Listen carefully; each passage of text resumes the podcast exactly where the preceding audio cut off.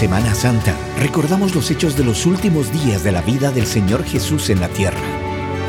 Te invitamos a revivir cada día de esa semana y meditar sobre el significado de cada uno de esos eventos. Bienvenidos a El Cristo en su última semana. Devocionales diarios junto al pastor Miguel Núñez.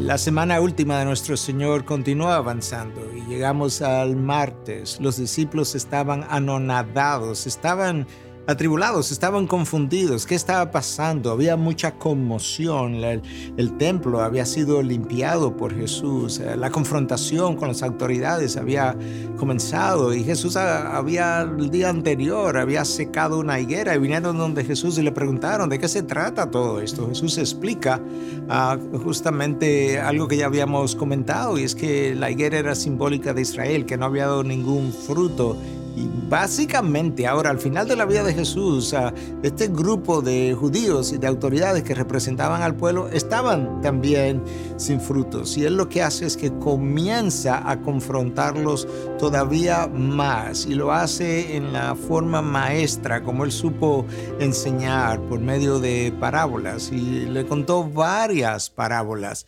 Y una de esas parábolas habla de un hombre que compró una viña y entonces este hombre ah, se va de viaje y entonces luego antes de venir él quiere como saber qué han hecho los labradores en su viña o con su viña y le envía un siervo para que él vaya y obtenga noticias. Y los labradores ah, tomaron a este siervo y lo golpearon, lo maltrataron. El Señor se enteró y entonces hace, ¿qué hace? Le envía otro siervo. Y estos siervos en gran manera eran representativos de los profetas que Dios estuvo enviando a la nación. Y cuando los labradores vieron que este siervo llegó, pues hicieron exactamente lo mismo. Era como que ellos no querían ni rendir cuentas, ni tampoco querían someterse al dueño de la viña.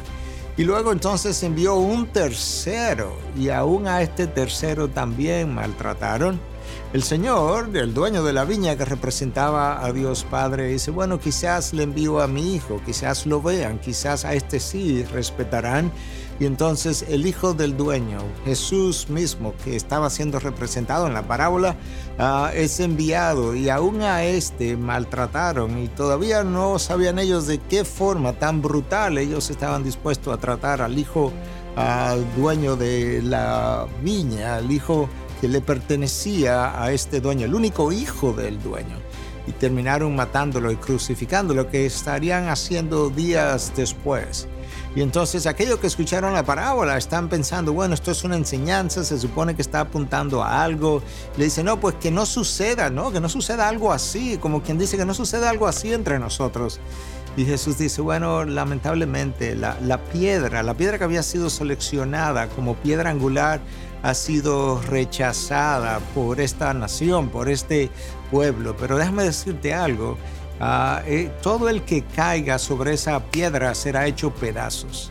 Y sobre quien esta piedra caiga será pulverizado. De manera que Jesús es esa esa piedra angular, la primera piedra escogida, seleccionada de forma cuidadosa para ser colocada antes de que un edificio fuera levantado, y esa piedra determinaría la posición que todas las demás piedras tendrían, ese es Cristo Jesús en la historia redentora.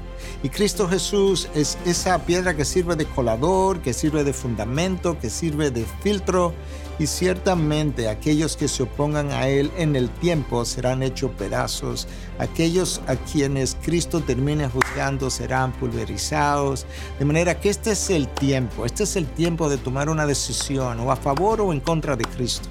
Pero nosotros, yo quiero invitarte a que lo pienses bien a que puedas analizar su vida, conocer su vida, porque lo que hagas con la persona de Jesús de este lado de la gloria determinará dónde y con quién pasarás el resto del tiempo, la eternidad que te espera, um, un tiempo sin límite, de manera que mi decisión a favor de Cristo me permite entrar al reino de los cielos cuando reconozco mi condición de pecador y la necesidad que tengo de reconocerlo como redentor y como salvador.